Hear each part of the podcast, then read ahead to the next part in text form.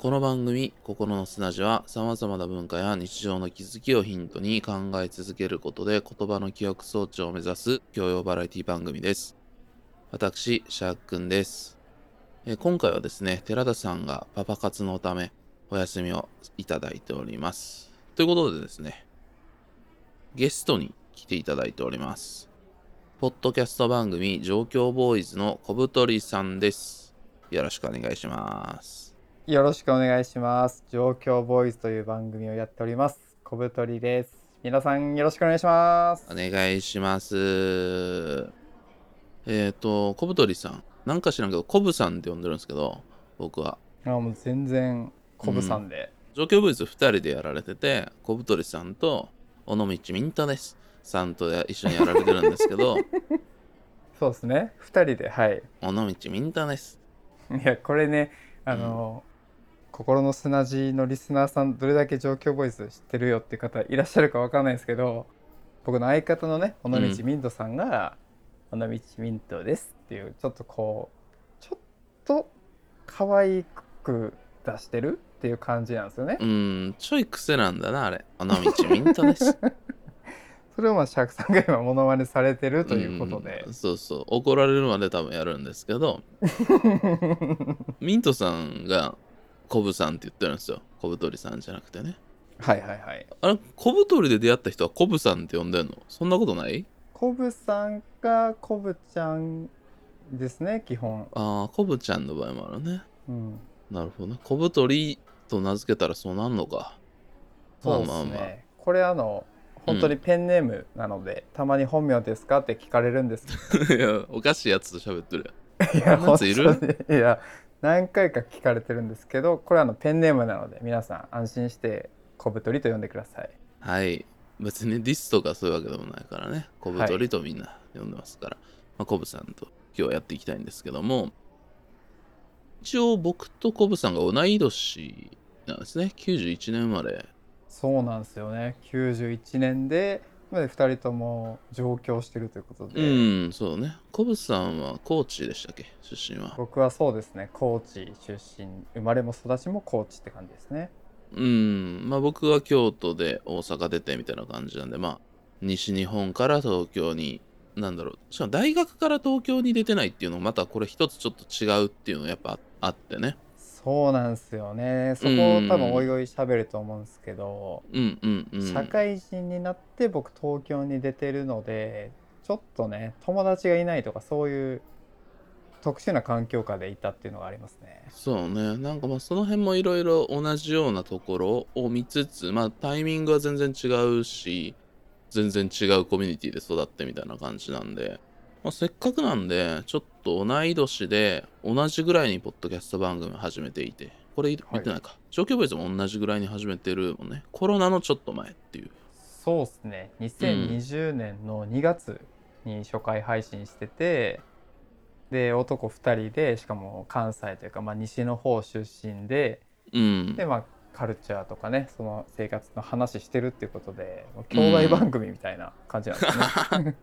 こんな感じでちゃんと話すに3年かかるんやって驚きあるけどね。こういう風にいろいろ共通点喋ってたらね。これはですね僕たちがあまりこう、ポッドキャスターの方となんかつながったりとかないんですけど、うんシャークさんがこう持ち前のこう社交性で唯一ぐらい仲良くしてくださってていえ。そのねこういう場に出していただいたみたいな感じなんで ちょっと今日はね頑張って喋っていきたいですね。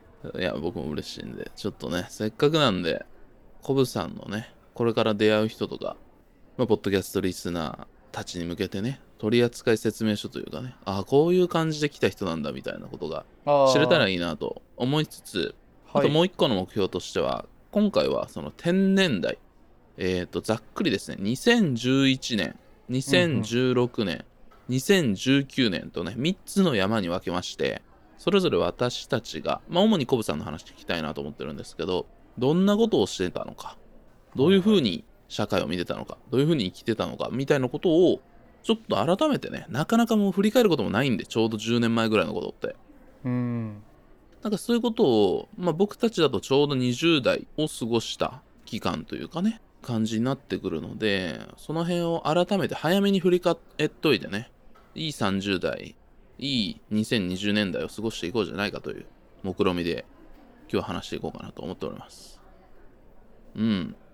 じゃあまずですねいきなりなんですけども2011年私たち91年生まれなので20歳。二十歳ね。はい。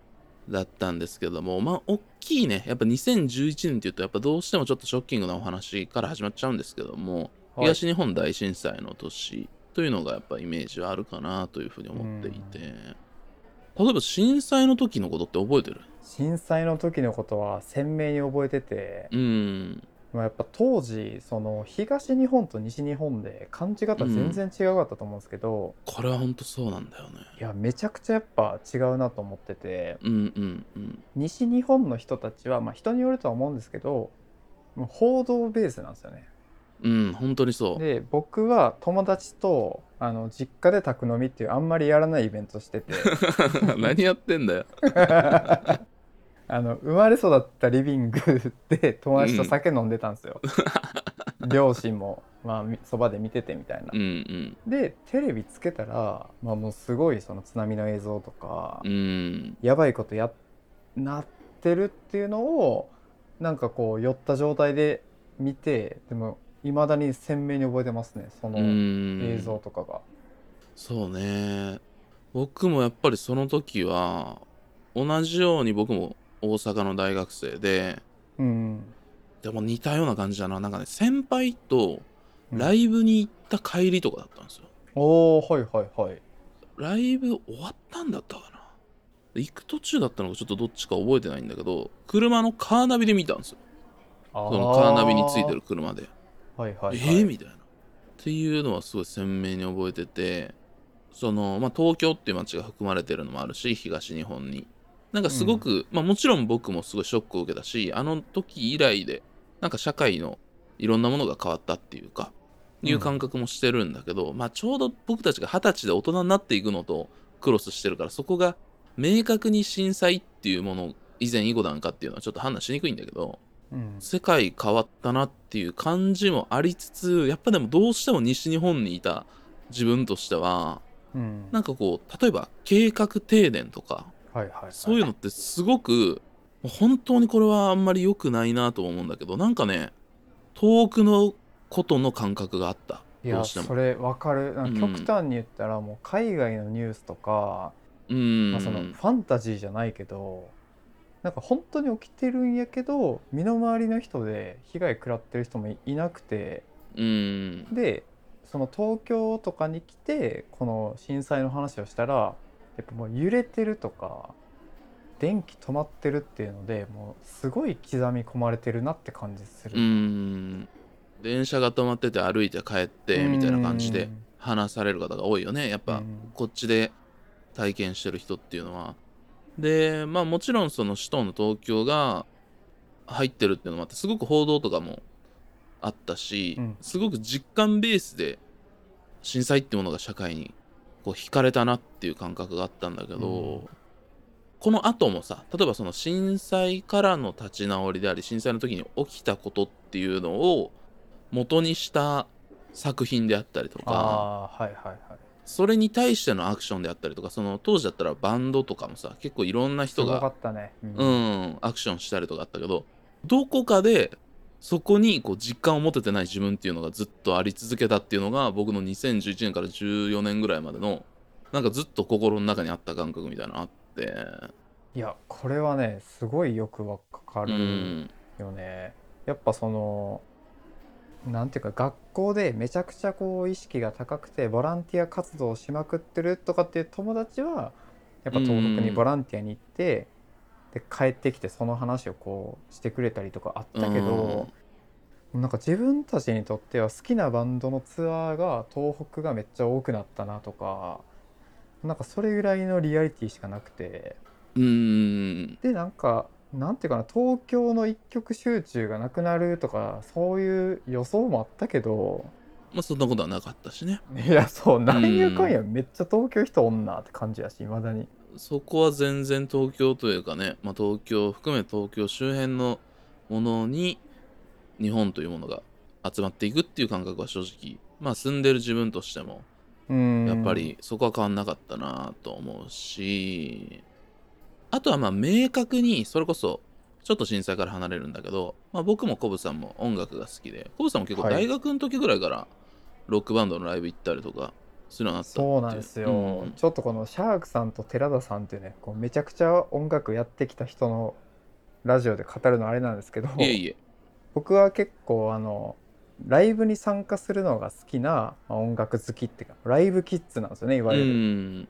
でえっともともとミスチルとかクルリとか好きだったんですけど、大学の時に結構メロコア好きな先輩とか友達に誘われてうんうん。最初はサンボマスターのライブだったんですけど行ったのが。でそっからこう徐々にいろんなこうゴリゴリのメロコアのバンドうん。ダストボックスとかシャンクとかっていう、はいはい。当時ね。オあ。ーバーアームスローとか。いやすごい、うんこれ僕 OVER ARM THROW マジで好きなバンドで これを人様のラジオで言う日が来るとは思わなかったな。とかノーザンナインティーンとかいや、ノーザンナインティーンも、うん。うん、今リスナーさん皆さんうなずいてると思うんですけど。あったあった。その辺のメロコアがやっぱブームだったもん。やっぱ軽音楽部にいたから。うん。あーやっぱそうなんや。そう,、うん。そういうのでこうライブにすごい行くようになってよりこうハードな音楽とかを聴いたり、まあ、ライブに行き始めるっていうのがちょうど僕も大学2年とか二十歳ぐらいからですね行き始めたうの私まあなんかメロコアのバンドってすごく地方でもめちゃめちゃ回るし本本当にいろんなとこでライブをするし、まあ、特に西日本はメロカのシーンもともと強いっていうかねそっちの人も多かったりとかまあ、にそういう系もあんのかなとか思っててうん。特に四国とかはやっぱメロコア好きな人多かったなっていう印象があるんですけど。やっぱそうなんや、うんやっぱり大阪にあの辺の人だとやっぱ都会に出ると大阪に出てくることが多分多くって。うん。そういう人たちと大学で一緒になったんだけど四国勢はなんかやっぱりメロコアとかが好きだった印象があるなへえ。うん。そうなんですね。そうそうそう。まあなんかやっぱそういう地のそれぞれあるライブハウスが強かったりとか、その辺の色もあると思うんだけどね。うんうんうん。でまあまあまあそんなんで。あと同時にさあのフェスがサマソニロッキンとかだ、ね、富士とかしかなかったのが地方のフェスっていうのが増えたりとか。確かにそうっすね。なんかこう、うん。大学生の一番のエンタメはフェスか海外旅行だったかなと思うぐらい、うん。やっぱこうみんな行きたがってたし周りの音楽好きとかは、うんうんうん。僕たちで言うと、えっと、香川でモンスターバッシュっていうフェスだったんですけど、それこそメロコアばっかりのね。そうそうそうマキシマム・ザ・ホルモン10フィートうん。みたいな、でそれにこうみんな軽に乗って下道で時間かけていくみたいな。そういうのをよくやってましたね。うんうんうんうん。いやでもその感じすごい天然代前半感というか。うーん。わかるわかる。かで本当にまあそういうのもありつつ同時になんか東京僕は逆にそういうフェスっぽい広がりまあ言ったらパンクメロかみたいなのも、まあ、横でありつつ見つつまあそんなライブに行ったりとかは誘われて何回か見たかなぐらいなんだけどその辺も。2011年とかって AKB とかがすごい時期でもあったんだけすどごかったっすね。みんななんか、な誰推しとか、うん。握手会行ったみたいな話してましたね。そうそうそう。それこそまあ Perfume ぐらいからちょっとアイドル的なもんありになってきたんだよね。この時うん。とメロコア好きで Perfume も好きももクロも好きなんてちょっとまだありえなかった。多分前半の段階だったら。が多分僕的にはももクロの紅白2012年の末の紅白とかその次の年に第1期ビスとか電波組がガーンと来だしたりみたいなが多分20132014あたりなんだけどこの辺でロックバンドとか行ってた人が急にアイドルにガラッと転ぶっていう現象がボコボコ起こり出すんだよね確かにあの DJ イベントとか行ったら、うん。電波組とか結構かかってたってた。ロックのやつで、日本のロック系の DJ の人がなんかフジファブとかの後に全然そういうアイドル系の曲がガンってかけるみたいなのが全然あ,、うんあるし違和感なくそれでも盛り上がるみたいな。うんそういうのもあって僕はそのハロプロがその辺で好きになってこっそり。まあ初めは AKB が好きだったんだけどまあ AKB のうんぬんかんぬんで嫌になってうん。でちょっとメジャーなもんはメジャーなもんで好きだなっていうところにモーニング娘。がゴンと入ってくるみたいな感じだったかな。ああ言ってましたよね。あのうん。道重さんの結構うん姿勢とか言ってることにこう惹かれるみたいな。が2012、3ぐらいかな。うん。とかで、2010うんじゃあ大学、まあ、卒業間近ぐらいの時そうね、3結年、4構年ぐらい。じゃああれですか？うつうつとしてたんですか？その時はうつうつとしてて何がやりたいかわからんくなってる時にこうガンと入ってきちゃったみたいな。なるほど。そうそうそう。じゃあ失恋した時に優しくしてくれいやる友達みたいな。本当にそうそう。周りもそういう人多かったしあそれぞれ、まあ、それこそパンク系の人多かったんだよな。そっちに。ピおー。ュアな人が多いから。ーうんうんうん。急にガラッとうん。だし普通にね当時は、まあ、特にやっぱ初期ビスはやっぱ普通にそのハードコアのパンクとかハードコアの格好をしててうんうん。ビスの現場にいるみたいな人めっちゃ多かった。うん。なんかああいうパンクの DIY 感とうん。当時のああいう地下アイドル的な流れから出てきたアイドルみたいなのが合致してたみたいなのもあって。うんうん。なんかね僕はちょっとそっちの感情あんま乗れなくて今もちょっと WACK 系のアイドルってどっちかというと苦手なんだけど当時のイメージからちょっと引きずってて苦手なんだけどもうちょっとメジャーなもんとかでとか AKB 嫌だな坂道はうーんって感じの時にやっぱハローがガンってきちゃったっていう感じだったかな。あーなんかそうん。こ結構意外な感じやって、うん。それこそハロプロってメジャー度で言ったらもう日本代表するとういうか、んまあね。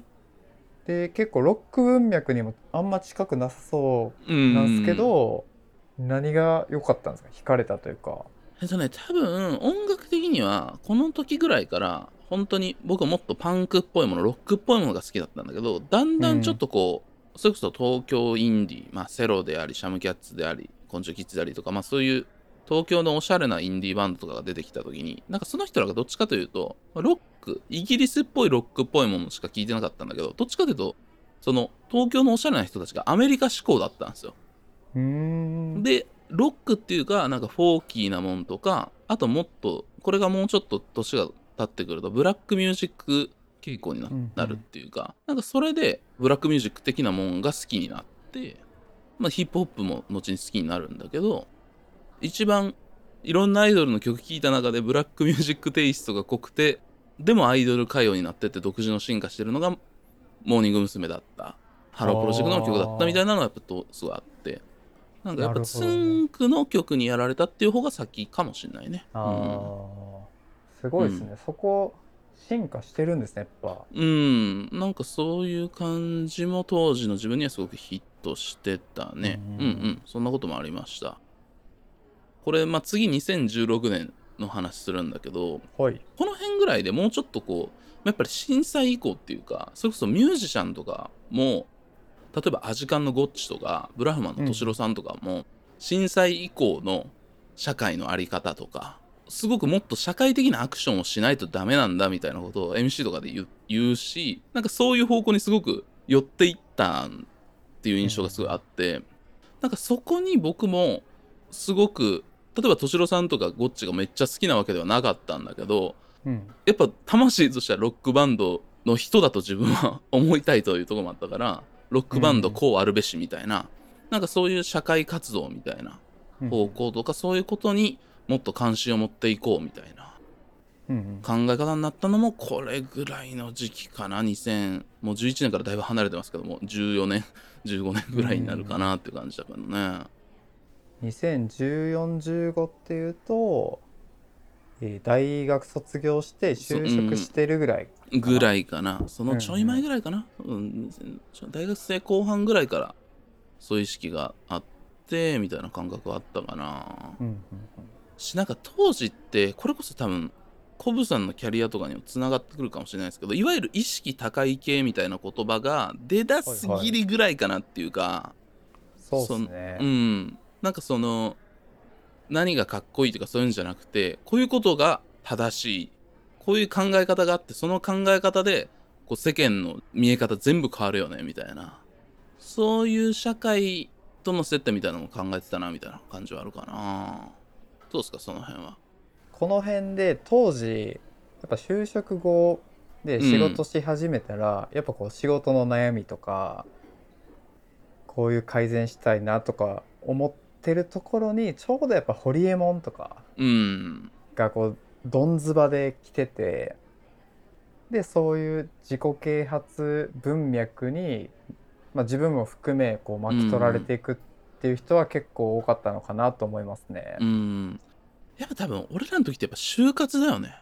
就活あをきっかけになんか変わっちゃったみたいな人もいっぱいおらへんかった？そんなことない？本当にそうで、うん花束の麦君みたいな感じでこう。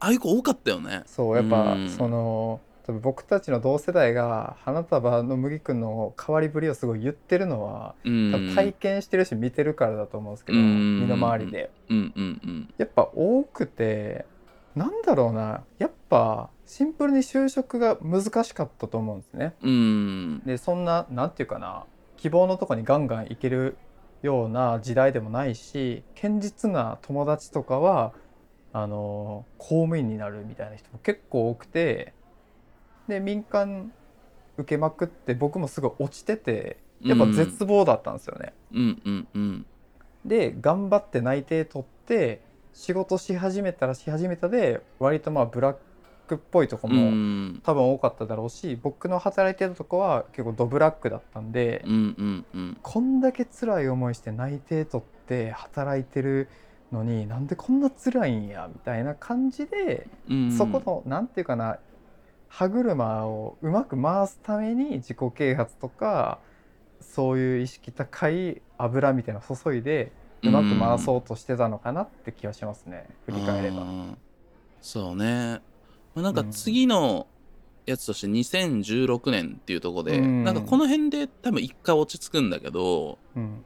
いわゆる今までずっとあった体育が依然としたブラックなまあブラック企業ってことはもちろんあったけど、それが全然まかり通ってたっていう、曲がり通ってましたね。うん、で2015年にあの高橋まつりさんが電通のね亡くなったっていうがあって、同い年じゃなかったかな？いいや近かった。うん。うん確かそんなんだったと思って、うん。あそこで社会の何かが変わったなみたいな感覚が多分あった、まあ、すぐ会社が変わったというわけじゃないけど分岐点にはなったなとは思っていたりもした感覚があったな。当時その電通の,、まあその過労自殺みたいな事件があ、出る多分数ヶ月前ぐらいまで僕その電通と仕事してたんですよね。でその当時の空気感っていうのはもうマジで昭和体質っぽい。うん。もう本当に朝から晩まで働いて夜は飲みに行って次の日二日酔いできてでも頑張るみたいな。っていうのがまだギリギリ残ってた年代でうん。でもう辞めちゃ僕はそういう仕事を辞めてその同期とかに久しぶりに会って喋るともうやっぱそのあの事件までやったねっていう話をみんなしてますうね。んそうね。あった。だから俺ら世代って多分就職してすぐのめっちゃ昭和みたいな。意外いいとこ行った子 子の方がめっちゃ昭和みたいなやつを大企業で食らって2年ぐらいで辞めて、まあそれこそ情報商材的なんとかメルマガブーム、ブログブームみたいなんとかで何してんのかなみたいな感じで連れて行かれちゃったみたいな子もいたな みたいな。なんかそんな印象もあって。ね。いや 完全にそうでうん。当時2016年ぐらいにうん。もうすごいちっちゃいブームなんですけどブログブームっていうのがあってでこれ何かっていうとブログで記事を書いて個人でアフィリエイト収入とかを得てうんうん。もうそれで食ってくみたいな、まあ、今でいう YouTuber みたいな感じなんですけど、うん。それが結構走りだったんですよ2016年あたり。うんうんうんで、まあ、そういう記事とか読むと満員電車の中に乗ってるやつ消耗してるしどうせ仕事できないだろうみたいなこと書かれてるわけですよ。うんそれは僕は満員電車で読んでて めっちゃ俺やんけみたいな。っはいはいはていうので、まあ、仕事もすごい大変だったしこう辞めてい。う何の後ろ盾もなかったんですけどそのブログで食ってくみたいな急に会社辞めて俺はバンドで売れるって言ってるようなのと一緒だと思うんですけどっていうそういう無謀なチャレンジを僕個人のキャリアとしては2016年の6月ぐらいに決断してうん仕事を辞めて高知に一回戻るっていう感じですね。ああそうね一回コーチ戻ってるんだもんね。はい。どこまで聞いていいのかなと思うけどあのいやもう全然池田隼人のさはいはいはい。まだ東京で消耗してるの？あーマスターピースね。ううん、ってこんぐらいの年だよね。いやもう完全にそうで、うん。池田隼人っていう方がまあいて、まあ、今もいるんですけど。いるんですか？いますよ。いやいや。これねやっぱその当時のネットを毎日炎上させてたよううんな、うん。まあインターネット芸人のまあちょっと元祖みたいな人がいるんですよ。うん。池早ランドね。そう。で池早っていう愛称でやってて、うんでその人はその都会なんてもう人がいっぱいだし、うんもうその人生消耗していくだけだからって言って何の縁か分かんないですけど高知に移り住んで,、うん。でそこでブログで稼ぎながら会社にも属さない人間関係でも悩まない悠々自適な生活を送ってますみたいなメッセージをすごい発信してたんですうよ。ん。で僕は結構もうそれにやられて。ああ池早ランドに。そう池早ランドに行ってうん。池早ランドってでも山奥のようわからん土地なんですけどでそこで土耕したりしてましたね。そこまで行ってたんやしてましたね。へでえやっぱそのブログでめっちゃ発信してなんか池早さんに会いましたみたいな、うんうんうんこれからブログ頑張りますとかってその旧ツイッターでツイートしたら池早さんからこうリプライをもらったりとかっていうのをやっててうんうんでやっぱその地元の友達とかを見てるわけですよ Facebook とかで僕がうん言つながってってるんでね人生変えるみたいな。でなんかその夜中電話がかかってきて「なんかお前大丈夫か?」と。うん。なんか頭おかしになったんかみたいなこと言われたんですけどやっぱなんかもう俺はこの道で行くって決めたんやっていうのでなんかもうその電話切ってもうそのことをブログに書いてすごいディスったりとか。はいはいはいはい。あいつは分かってないみたいな。俺は人生変えるんだ。血気盛んなもう完全なあの頃のも兄ちゃんいたいた？そういう兄ちゃんいたよ、うん。今で言う多分陰謀論者とかそういうのとメンタリティ一緒だと思います。いやでもその時にさ本当にこの後ぐらいに結構えぐい情報商材とか出だすでしょ？その辺界隈で、そこまでい,、ね。かんくてよかったね。ある程度言ってる？それか。あ情報商材はうん。僕買ったことなくて、あー。でなんか情報商材って何やっていう人もいると思うんですけど、はい。このファイルを買えば月100万稼げるファイルみたいなのが50万とかで売られてるわけですよ。うん、一撃50万ね。僕たちの好きな言葉で言い方で言うと。一撃50万。これコブさんと僕の会話であ、出てくる。そうですね。うん。合言葉。一撃50万。一撃50万ね、はい、で、まあ、それを買っても稼げないから買うけど稼げなくてでもインターネットでは稼げてるっていうこう偽の発信をして同じようなカモを釣っていくみたいな、うん。まあ、そういうこう地獄の様相が繰り広げられてたんですけどそれはやっぱちょいちょいいましたねブロガーの中うにも。ん。実際にそこに金出して買ってもう本当は何も回ってないからどういう風に生活してんのか分かれへんけどみたいな。ううんん。めっちゃいてで僕自身は多分何かのこうボタンの掛け違いがあったらぜ全然買ってたと思いますね。うーん。それがまあ始めたのが2016年25歳かうん。そうですね。これくしくも25歳うーん。その時ですね。そっか。それでまあ高知には1年ぐらいいてみたいな、まあ、最高知時期みたいな感じか。そう2016年ですね。就職して転勤して東京行ってたんですけど帰ってきてで実家に住んでブログを書くみたいな生活をしててうん。まあやっぱ周りの人的には相当いかれちまったなって感じだったと思いますね。ああなるほどな。自分としては結構そのまあ血気盛んなねやっと好きなようなみたいな感じで 自分自身は楽しかったんじゃない？どうなん？いやーめっちゃ楽しかったっすね。そね。のなんかこのブロガーとして記事書いてうん稼ぐが楽しかったっていうよりは、なんかこう一つのコミュニティがあったんですうよ当時。ん僕と同じように新卒数年で消耗してで高知の山奥とかに住んでブログで稼ごうとしてるっていう同世代が結構いたんですよ。うんでそういう人たちと一緒にすっごいボロい古民家借りて1人もう月5万ぐらいあったら生活できるうんうんっていうようなのでなんかこうお互いの記事読んで褒め合ったりとか、うん。こう頑張って稼ごうねみたいな感じでまあ結構青春といえば青春でしたね僕にとっては。うーん。そっかそっか。その時の青春的な感じはあったんやね。これ待って相当やばい。なんかいやいやいやいや。宗教を脱会した人のその内部の話聞いてるみたいになってるな。いやいや今でもねそんなまあね悪いことしてたわけじゃないからさ。いやその全然うん。そうですね。なんかネットでこう言ってたぐらいですうね、ん。まあ当時そういうアフィリエイト収入でね、まあ、多少そういう風なもしかしたらこれだけでいけんちゃうんかみたいな。で実際いけてる人もいたしね。うん。ああいましたいました。全然月100万とか、まあでも本当にめちゃくちゃ上位1%とかですね、うん。そういう人って。ほんまにねだけどいたし。でもなんか僕はそういう人も見てたけど僕はもうなんかこの時ぐらいからバンド他のバンドとかに入りつつまあどうしよっかなみたいな。めっちゃ将来の不安はあったんだけどやっと社会のエンタメが僕たちの好きなもんが出てきたみたいな感覚があって。ああはいはい。そうそう。2016年と逃げ恥が10月期に始まってたりとか。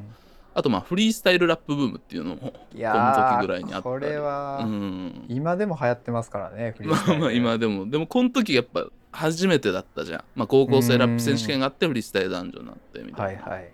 僕らとしてはアメリカの音楽とかもいいなと思うもんはありつつもほんまに流うん。行ってるもんに全然コミットできてなかったんだけど、この辺ぐらいから一番尖ったもんが自分の欲しいもんとこう合致するみたいな感覚がずっと生きてきて社会で流行ってるもんと自分が好きなもんが一致しなかったのにやっと一致しだしてきてて。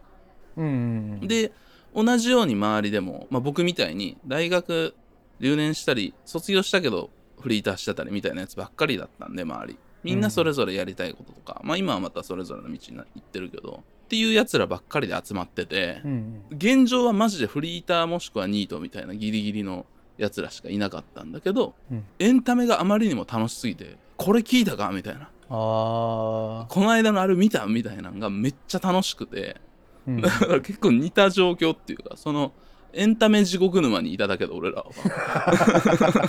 いろんな地獄にハマってた各自で。エンタメ地獄沼にあっただけどめっちゃフランク・オーシャンの新婦やばい。なんかそうういうのとか。まああと映画とかもまあ「君の名は」とか「シン・ゴジラ」とか「この世界の片隅に」とかこの年ですけど。なんかまあそういうちょっとメジャーで流行ったもんと全く関係ないっていうよりはああまあこういうもんがあるんだねみたいなみまあ面白いと思ったんかはまた別としてなんかそういうエンタメとやっと接点が僕らにできだしてきたみたいな。じゃあ僕らどうしようかってなったらすごくズンとくるもんあったんやけど。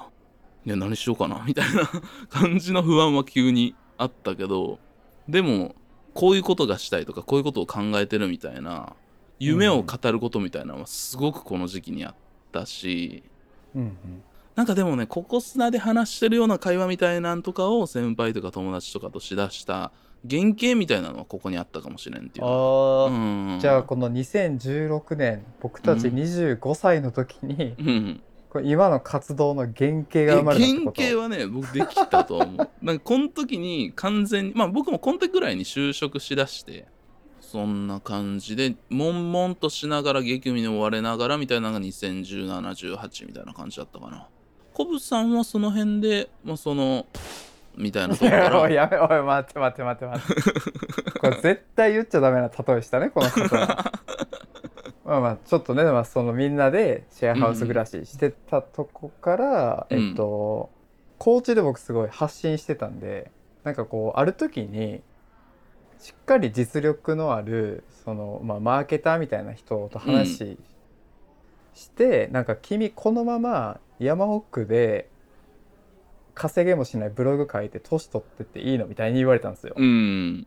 確かに言われてみれば楽しいけど月収7万ぐらいやなみたいになって、うんでそこから本腰入れてその記事書くっていうのを仕事にしつつ自分のブログもやるみたいな感じで、しっかりやり始めたのが2017年ぐらいかなですね。で個人でまあ開業とかもしてブロガーというかライターとしてもやっていこうかなみたいな感じで今のこうキャリアにつながるうん、うん出発点ですね。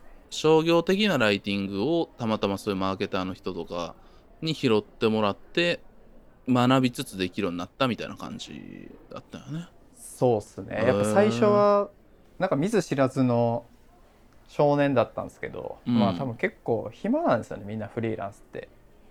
でまあ多分ちょっと頑張ってたんでこう面倒見てやるかみたいな感じで拾ってもらって詰められながらうん。俺はテレビ局辞めたのになんで詰められてるんやろ他の他人にと同思いながら。ね。うん。記事を書いててでちょっとずつ軌道に乗り始めた時にその教えてもらってた人がもう俺は県外関東に行くみたいな感じでうん。いなくなっちゃうんですよ。はいはいはい。で一人でやってたんですけどさすがに無理だなって思ってた時に千葉県でその同じようなこうブログ向けのサービスをやってる会社があってうんうん。そこが求人出しててなんかこうちょっとまあシャークさんに似てるんですけども停滞感もあるしこれは居場所変えて環境を変えたらなんか伸びんじゃねと思って千葉のそのウェブベンチャーに就職してやってきたと。そうです。多分俺2017のうん同じぐらいかも、後半とかに来たかも。マジ？うん。なんかマルチバースとかこれ。マルチバース。ってる？うん、今思ったら多分そうだな。うん。マジか。そう。同じような。まあしかもね僕も激務でちょっと病んでみたいな感じ。うん。だから割と似てるね変遷もいや本当にそう。はいはい。いやーそうですよ。あ2017の10月に来てる俺。ああ全く一緒だ 全く一緒だ。僕覚えててその当時歌丸さんがやってた DJ イベントにその来て2日目で行ったんですよ。満喫してるな東京。そうそうそう。でその時のフライヤーの写真見たら2017年の10月8日って書いてるんで。おお 完全に合ってるわ同じ時期に同じタイミングで、うん。シャークさんは東京僕は千葉の方に、まあ、北上していくわけですね。そうそう。って感じでした。じゃあちょっと最後の2019年。令和元年、私たちも28歳。はいはい。どんな感じでしたでしょうか。もうこんぐらいになるとそんなにもうちょっと前のことやもんな4年前か。うん。だからコロナ前何してたみたいな話になっちゃうよね。はいはいはい。うん。僕はその17年に就職したベンチャーをうん。2年ぐらいで退社してうん。もう一回フリーでやってみるかみたいな。へー。それはなんか千葉県でまだ消耗してるのみたいな感覚になったって。な んだ俺学んでない人生。同じこと繰り返してるやんいやいやもう退職ってなるとね。いやどうだったまあまあまあ。のかなって、よぎりますけども池早さんが、うん、その時はそのいろんななんかウェブライティングとかあとはその関係性もいろんな人とできてきてもう一回こう自分一人でやってみようかなみたいなうん。前向きな感じで退職して、それが2019年の6月ぐらいなんですけどそこから神奈川にしして、でも完全にもう自分だけでこうやってって今って今に至るみたいな。今はなじゃあそっからは仕事も変わってないしまあキャリア的には一番続いてる感じだもんね。そっからだったらね。びっくりっすね。うん。そうっすね。まさかこんなにもう営業メールしか書いたことなかった自分が文章でこんな何年も食ってるとは思えない。これからのことみたいな今日は話さないんだけどもやっぱでも20代ってなんだかんだ僕はきつかった覚えしかないんよああねそうなん20代きつくなかった？そんなことない？難しいな。それは何がきつかったって感じ？うーん。20代っていうだけですごい焦らされてる感じがめっちゃあった。あしそれにうん。なんだかんだ僕はめちゃめちゃ踊らされてたと思う。関係ないし自分の好きなことやるぞっていう気持ちなんだけどなんだかんだめちゃめちゃ社会とか他人の目っていうのをすごく気にしてたんだなっていうのがめっちゃある。でそこが自分の考えとかこうしたいっていうことを確立するための準備期間って言ったら聞こえはいいけど30代ほんまなるまではしんどいことの方が多かったかな。あっていう感覚になっちゃう。20代いいこと一個もなかった。言いそうぐらい。ーじゃあ今は割と整ってきたっていう感覚はあるってこと？整ってないんやけど 整ってないんやけど 20代よりは全然いい、あうん。あ、それはなんなんやろね？やっぱその結構仕事を転々としたとうかんそれも全然あったと思う。生活基盤とかっていうのがうん。結構あるかもな。そうそう基盤がやっぱできてなかったしね。うん。うんやっぱ好きなことしようみたいなところのハードルってやっぱあるんだよね。そこに行くまでの基盤作るためには体力がいるっていうのがさ、うん。学生時代とやっぱそこが大きく違うとこでうん。2年3年働いたら作れて好きなようにってできる人が、まあ、僕の場合やっぱ10年かかったんだろうなっていう感覚かな。うん。だから10年遠回りしましたって感じです。でも俺はそれ良かったと思ってる。ああ、うん。これはすごいシャークさんに同意で僕もそのストレートに来てたキャリアではないのでうん。マジで回り道しかしてないなってういうん。のを思うんすよねこれ。でもさなんか回り道してる人の方が俺おもろいねんな。いやーいやーそれうん。あの正直これは回り道してる人にしか出会わんくなってくるっていうことの裏返しいやでもマジでそういや本当にその新卒で大企業入って、うん。もうちゃんと勤続してますみたいな人に出会わないんですよね。いや出会わんくなっちゃうんだよな、うん。自分としてはやっぱあれを良かったとしちゃうとダメなんじゃないかと思って俺20代以降とやっぱなかったって言いたくなっちゃうんだけど、うん。でもめっちゃ楽しかったことも本当事実だしうん。自分の無力になってるところがやっぱその回り道中にやったことであり悩んだことでありっていうことがすごい大きいなって思えるようにはなっていてね。うん。うーん。っていう感覚があるんですけども僕は。いやめっちゃなんか結局最短で走ろうとしてもうん。難しいしなんかどっかでポキって折れちゃうんいやな折れるしえぐい話で折れる人も見るやん。見る見る。がなんかもうちょっとこの人に回り道の仕方を知ってたらちゃったんちゃうんかなって結構僕は本気で思っちゃうっていうかうん。うん。それやっぱめちゃくちゃあるな。なんかその、そこの回り道力というかはやっぱそれこそなんかエンタメとか、うん。そういうものをなんか食べてると培われるじゃないけど、うん。なんかこうまっすぐ会社でうまくいかなかったとしてもまあなんとか頑張ってる主人公がいるとか社会のはぐれ者みたいなライブハウスで割と楽しんでるおっさんがいるとか、うん。なんかそういうのの蓄積であ意外とそれでも生きていけるんじゃないかなっていうので、うん。今まで来れたかもしれないですね。うんそれはあるかもしれないな。うん。しまあなんかさ本当にコスパコスパみたいなよりさはいはい。こう派手に時間無駄に使うみたいな。うん。